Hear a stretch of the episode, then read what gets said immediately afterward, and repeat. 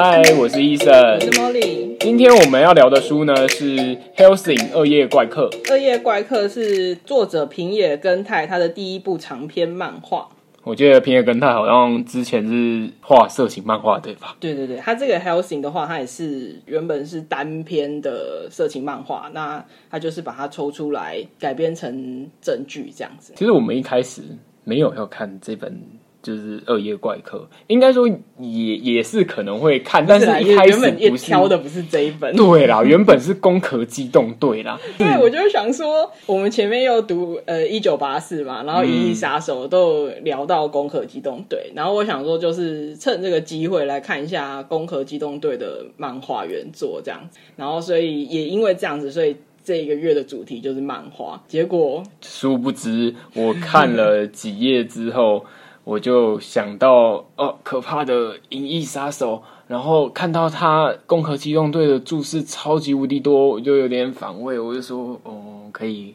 换一本嘛？所以我们才换成。Hellsing，因为它攻壳机动队不像一般的漫画，一般漫画可能没有什么注释，就是图片居多啊。嗯、但攻壳真的是非常多的注释，然后他写的又是你懂的，就是我那时候不懂，大家不懂嘛，哦，误会了是不是？大家没看过不知道。对，但反正他就是虚幻的一些科幻的一些，就是他们对虚构出来的内容啊，装备武器什么，他真的是多到就是连作者都有在后记讲说，他认为这些其实也是蛮。影响阅读真的是量蛮大的啊！有鉴于呢头有点痛啊，所以就是换成看 Hellsing，就是恶夜怪客，这次才才会换这一本讨论，就有这个小差。所以你有觉得就是恶夜怪客比较好读啊？恶夜怪客是我我觉得读的方面是可以，但对我而言，我我会觉得它有点。混乱，他《恶夜怪客》也是比较早的作品，对不对？哎、欸，他是一九九八还一九九九的作品，所以差不多也是二二十多年前的。嗯，因为我看他的那个画风啊，就是他画人物的那个鞋子都会特别的大。嗯、我记得有一阵子就是流行那个鞋子比较大，对啊，对啊，对啊。啊，看起来是我觉得好懂很多啦，比起就是《攻壳机动队》是好懂很多，但是。也许是因为我之前看的近期几部作品嘛，像是那个《进击的巨人》啊，嗯、然后或者是《排球少年》啊，它里面都是有把诶、欸、主角啊的身世，或者是他遭遇到的对手，都有呃详详细细的，就是完整的详述他们的背景。然后我在看 Hellsing 的时候，我就觉得有点不太对劲，因为他就是，对，就是突然一个人冒出来，然后跟人家打架那种感觉。中间他才会补一些，就是这个人的过往。那他这个人过往，他可能也不会很细的去讲。除了他一开始就是两个主角讲的比较细一点，嗯，就是因为你总是要先把一些东西交代清楚，所以有些东西讲的比较细。但是角色的背景，他很多其实比较重情感的部分，所以他可能会在。战斗场景里面去穿插，面对，他我觉得他铺陈的方面好像不太一样，对不对？对，就是跟跟我们近期呃我看的这些作品啦，我看的这些作品，对对，我我是觉得的确，我一开始看跟那个医生的想法也有点像，就是觉得说，嗯，而且因为网络上都会。讲说这个是有一点怎么说，是暴力美学神作啊什么这一种去描述它，我我觉得的确也会有看觉得说啊，是不是就是为了画这一些很华丽的那种流血的场景，那种战斗的场景这样子，所以这个故事的情节部分感感受上就比较混乱。嗯，因为医生这样讲，我就想说，嗯，可是我在看的时候，我觉得可能他有。另一方面，比如说它有一些，我觉得不是影射，是有点像是借用现实历史的部分。嗯哼，那我觉得中间也会看出一些趣味啦，就是些文化历史的东西。嗯、那我可能就不会特别去想说它的剧情怎么样，就是它的安排上有没有合逻辑。呃，那我我后来我就去，就是应该说我录音前就是花了一点时间，就是重看，我就发现其实他交代的蛮清楚的。然后这些情节基本上，因为它总共漫画十集嘛，它大概大部分的重点的那种剧情描述，大概都在前四集，其实写的蛮清楚它的来龙去脉。因为它的故事大纲啦，它现在大纲就是。嗯其实很，我那时候看的时候是是这样，我就觉得哦，他一开始小的吸血鬼，就是例如吸血鬼神父，然后在一个村庄，然后造成了一个小的事件，然后再慢慢扩大，就说哎，好像哎越来越多吸血鬼出来咯，然后到最后发现哦，吸血鬼军团哎，然后就是到从一开始的小小的小小的事件演变到最后，好像是世界大战一样，对对对，对他他其实故事内容对就好像变地狱一样，对啊对啊，就是。他前面就是像刚才医生讲，前面就是一个吸血鬼的事件，然后再来就变成诶吸血鬼虐杀事件。就是说，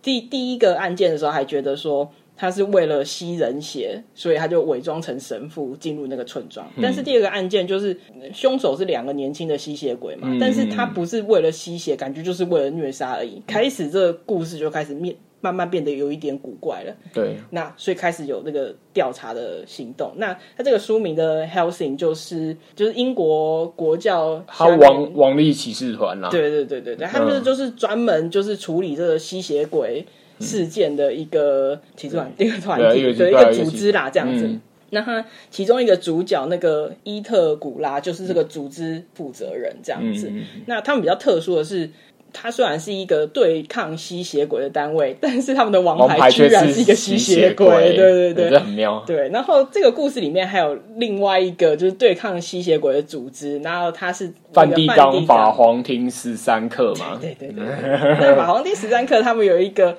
很厉害的神父，那这个神父就是、嗯、安德鲁神父。对，那安德鲁神父他很特殊，就是他虽然你看他是凡人的样子，嗯、但是他就是专门。对抗就是十三颗对抗吸血鬼的一个王牌啦，王牌也是武器这样子，所以他其实好像没有讲的很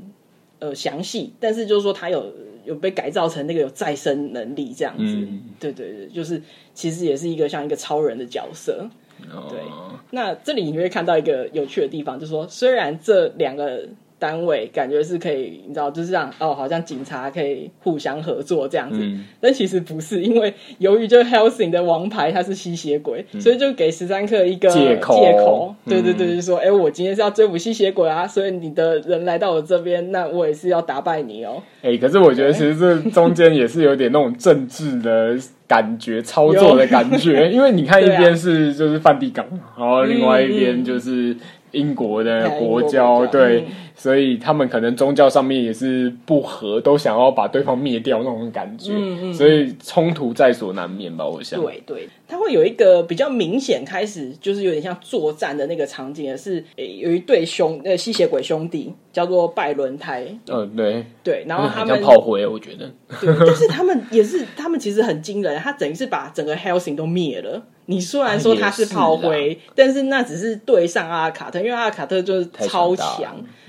对。然后一开始我会觉得这两个人出来干嘛的？尤其是作者一直把他们放在后面那个后记里面，哦、他他就是为了出现在 在后记里面出现，然后就觉得哎、欸，这两个角是为了后记出现的嘛？但没有，他们其实就是第一组让你知道说这些人在想什么的角色。就他们其实一方面，他当然要为这个，就是后面我会知道他那个组织叫千千禧年，他为这个千禧年做事。但是为千禧年做事这件事情，只是一个呃，他们的目标一样一致，就是他们都想要对抗阿尔卡特。嗯，对，只是目标一致，所以加入这个千禧年。那千禧年会给他很多资源，源但其实这个这对兄弟他们就是想要挑战阿尔卡特，卡特就觉得到底是有多强，就老子来试试看那种感觉。后面很多角色都是类似像这样，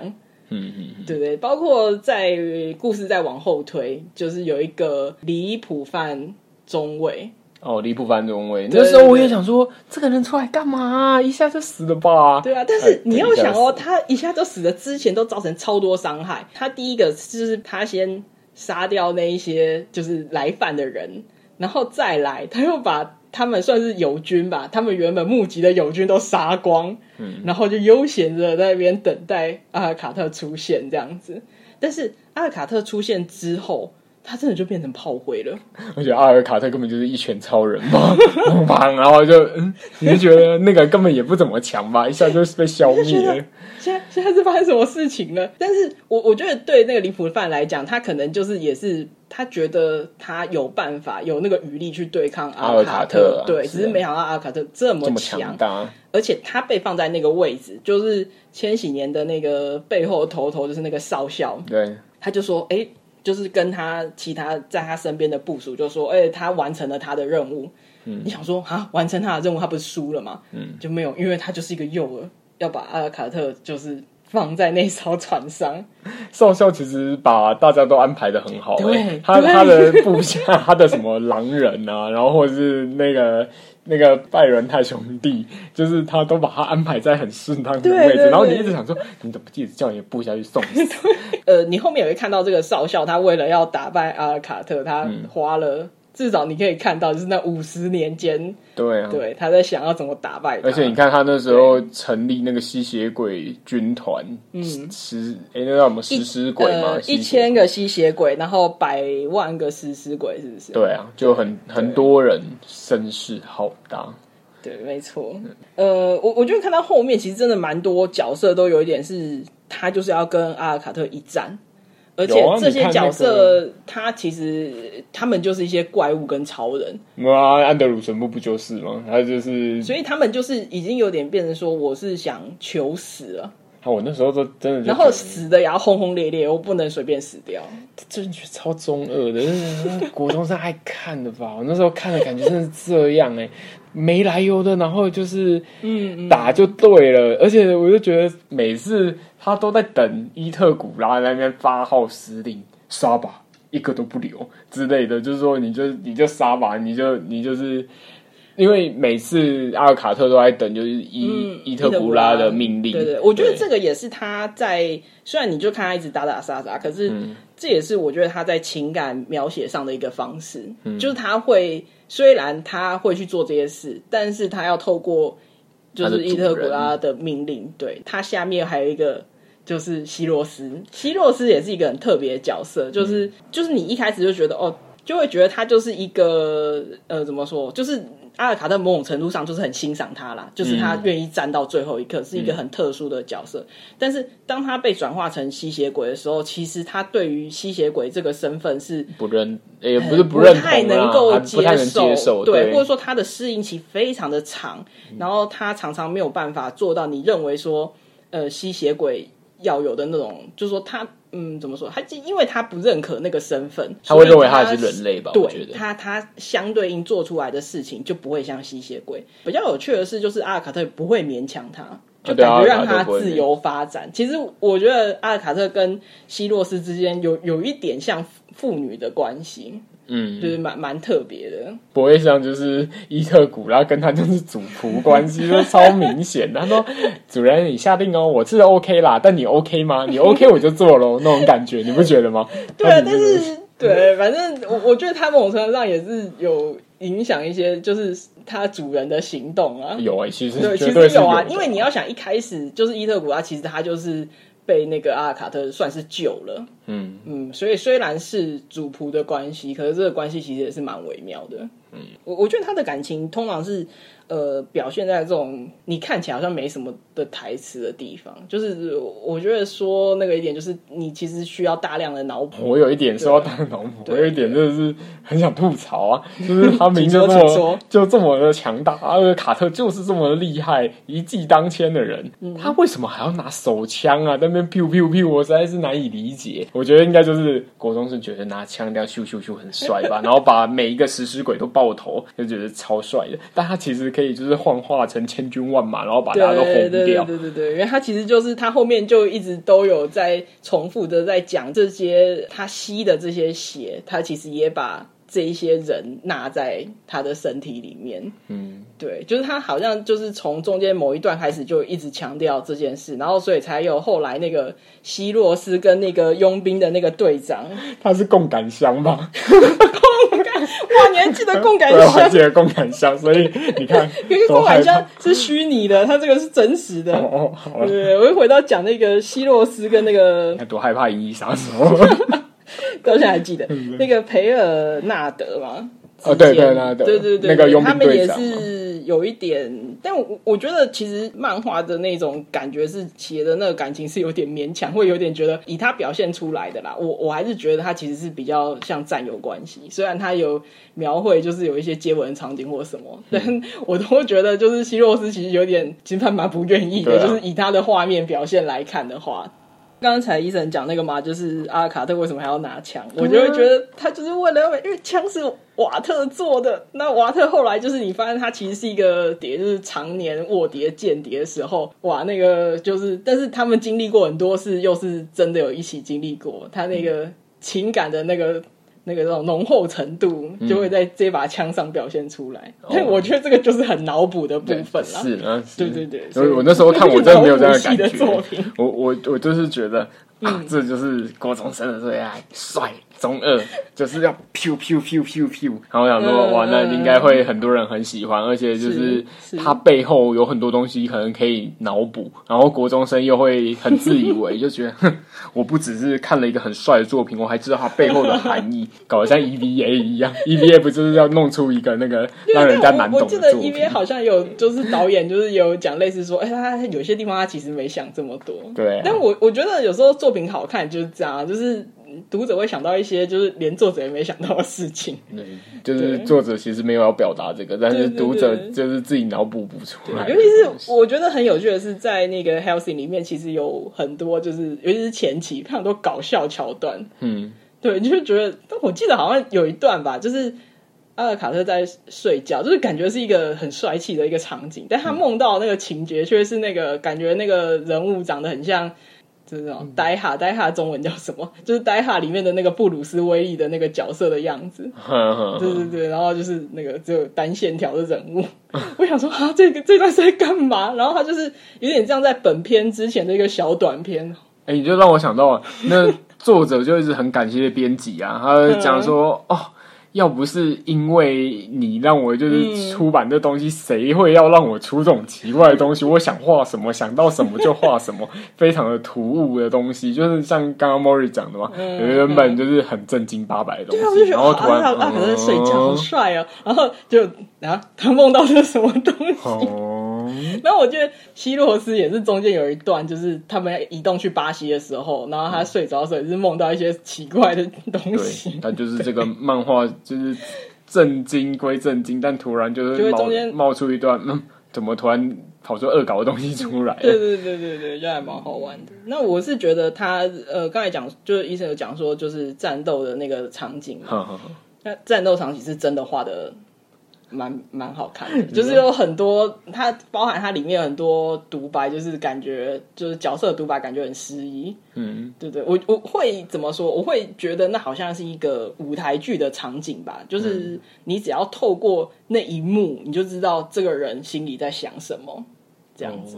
对。怎么办？难道中二是我吗？我只有想到鬼神童子，哎，前鬼还我原形，然后就是那是那是类似像那个咒语吧，有点不太一样。我说我是角色独白啦，怎样？不是，我意思是说，我只看到那那个里面，我就是看到他他变成那个嘛，他不是身体里面有很多就是不同的人或什么之类，然后我就觉得，哦，他从原本人的样子，然后就变成那个，好完蛋，原来是我心里中二嘛？人家看到的是他那个很文艺的部分，就是他写的那个。的诗篇，就是他也不是诗篇，就是感觉蛮诗意的，就是那些那些对白，就然后会有有一点韵律感，像那个少校，就是他在讲他有多爱战争的时候的那些台词，就是感觉就是有一点韵律感。哦，好像他的这个就表现出他的那个对战争的狂热。这个台词好像还有被人家写到，包括书书里面还是部落格里面，对不对？嗯，这个我就不知道。就是、但对啊，对，反正还有就是那个好像那个神父的那个是什么右手。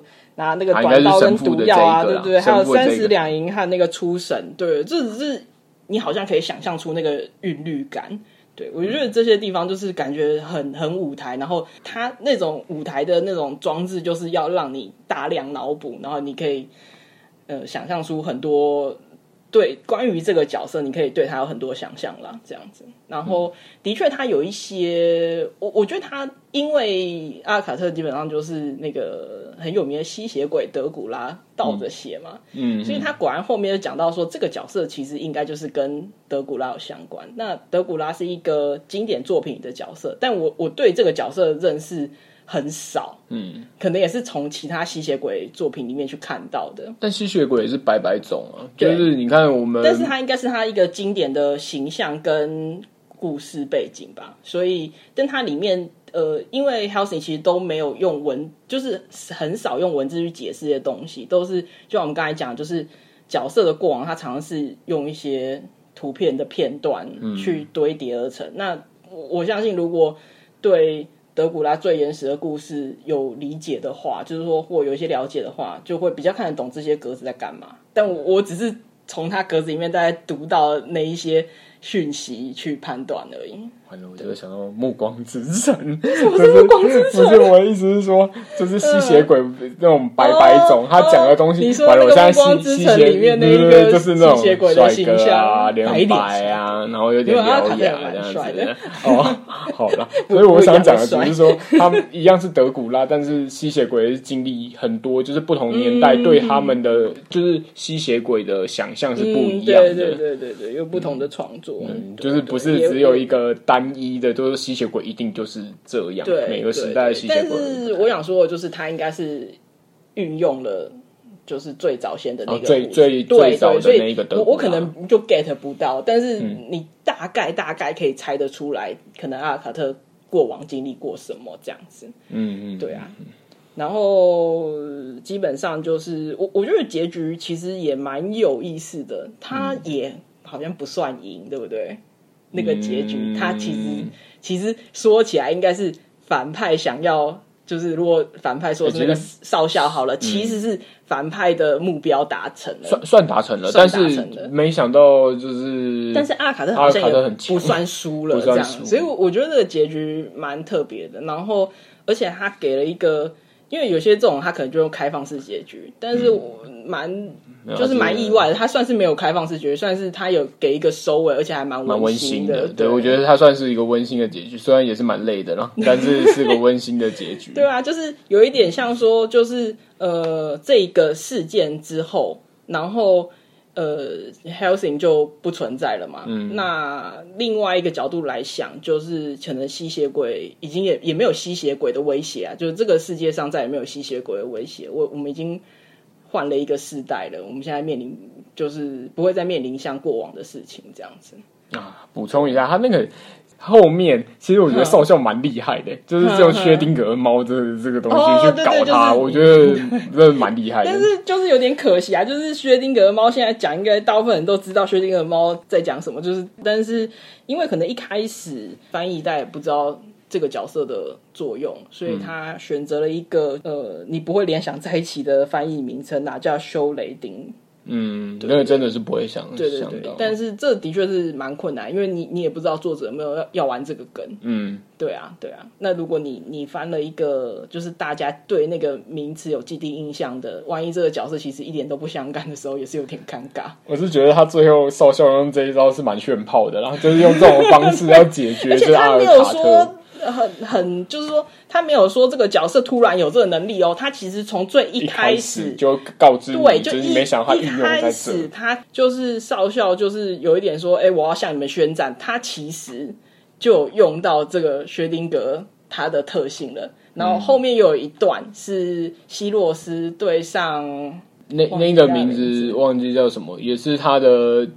左右手啊，对，也是少校的左右手，对对，对对对，就是对上他的时候，然后就是有用到这个薛定谔的特性，就他出现在他的。幻觉的那个空间里面，这样子，我觉得少少校根本就是神风特工队嘛，一个一个队员去吧，去吧，送死，每一个都去死，然后到最后就是达成他想要的。我我觉得也就是这个少校，对啊，我我觉得从某个角度，就是他是很明确的反派啦。对，就是你不管是在跟主角对抗上，还是在道德层面，其实就是一个明确的反派。但是你又不得不佩服他，就是整个。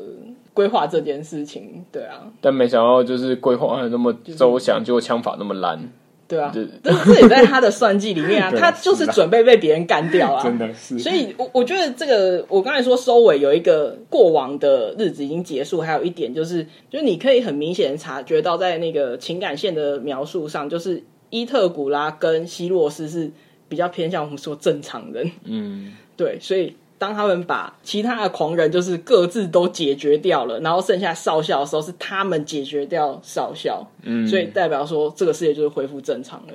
哦，对，对我我觉得像这样子的情节，我就觉得嗯，这个收尾就是蛮令人满意的。